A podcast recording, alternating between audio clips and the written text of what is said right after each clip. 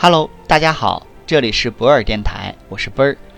本期节目带大家整理《中国制造2025数字化转型公开课》第六章要点下：新旧动能接续转换。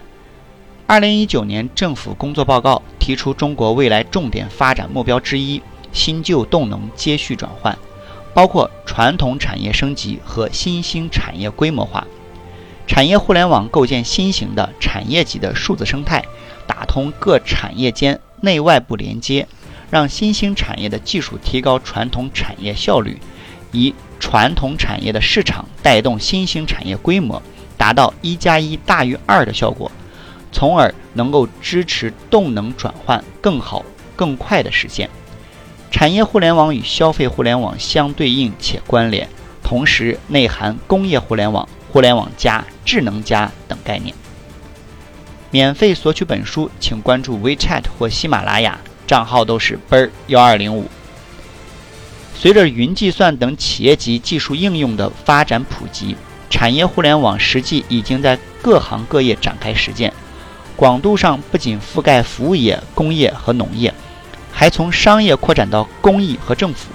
整个社会走向全面互联；深度上从营销服务、生产研发到运营管理。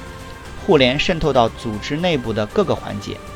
数据信息由此实现从消费端到供给端的高效流通。数字产业与传统产业相互协同带动，推动中国经济迈向高质量发展的新阶段。产业互联网的市场不再是传统产业的单一市场，而是为满足需求跨产业的要素融合市场。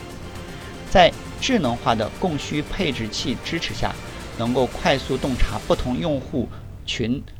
同类需求的特点及趋势，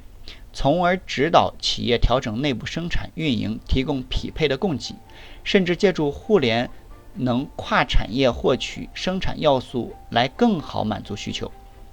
产业互联网的建设发展过程中，伴随数字科技与传统产业的融度融合加深，各种新问题也不断涌现，从信息爆炸、隐私安全。到算法歧视，科技如果缺乏约束，就会被滥用，并对社会治理带来新挑战。因此，建立科技伦理，引导科技向善，成为全球普遍关注和倡导的责任。产业互联网的实现，最终需要跨界共建数字生态共同体，形成新价值网络。